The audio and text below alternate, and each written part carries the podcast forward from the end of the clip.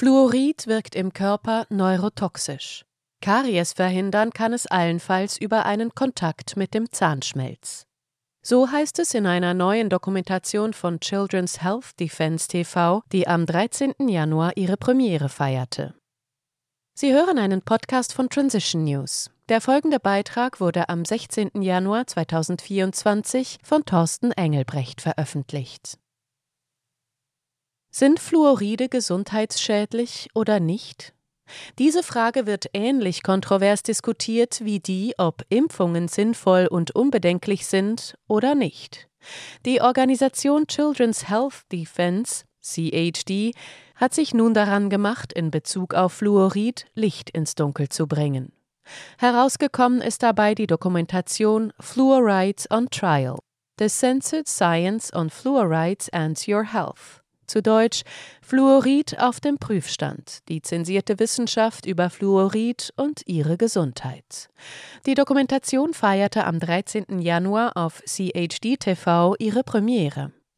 Darin legen der Anwalt Michael Connett und Mary Holland, die Präsidentin von CHD, dar, wie Regierung und Industrie seit 70 Jahren jene wissenschaftliche Forschung unterdrücken, die aufzeigt, wie toxisch sich Fluorid insbesondere auf Kinder auswirkt.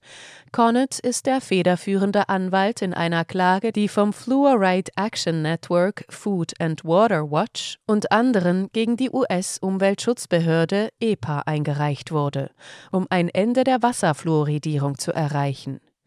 Viele Menschen denken bei Fluorid an strahlend weiße Zähne und weiß gekleidete Zahnärzte, sagt Rechtsanwalt Michael Connett.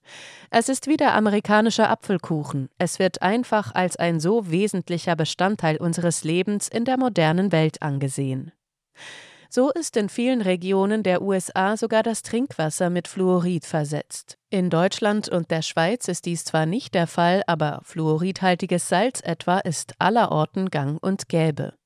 Das gleiche gilt für Zahnpasten, bei denen es, alternative Läden wie Bio-Supermärkte vielleicht ausgenommen, nur sehr schwer möglich ist, eine zu bekommen, die nicht mit Fluorid versetzt ist, insbesondere für Kinder.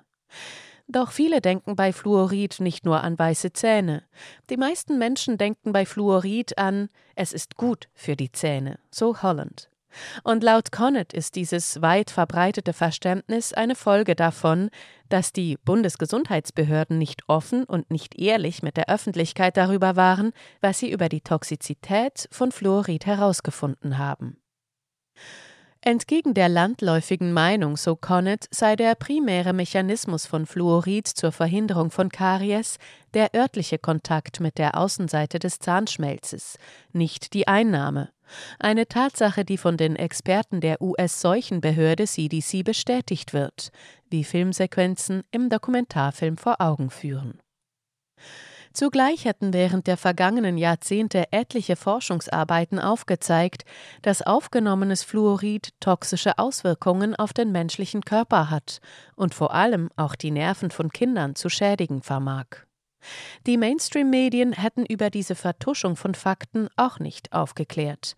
Dies habe zur Folge gehabt, dass, wie es in einem auf dem CHD News-Portal The Defender veröffentlichten Beitrag über die Filmdokumentation unter Berufung auf ein Statement von Connett heißt, der Öffentlichkeit statt einer wissenschaftlich fundierten und begründeten Debatte eine Karikatur des durch Fluorid verursachten Problems präsentiert wird.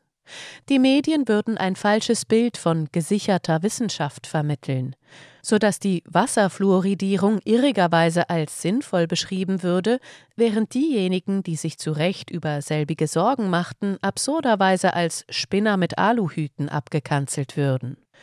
Cornett meint dazu, das ist ein Bärendienst für die Öffentlichkeit. Es ist ein Bärendienst für den Journalismus. Und offen gesagt, es ist traurig zu sehen. Dass Fluorid höchst bedenklich ist, dafür spricht auch eine kürzlich publizierte Untersuchung zu dessen Nervengiftigkeit im Fachjargon Neurotoxizität.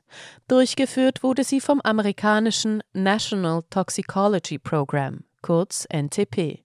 Ergebnis: Es gibt einen Zusammenhang zwischen vorgeburtlicher sowie kindlicher Fluoridbelastung und einem geringeren IQ bei Kindern.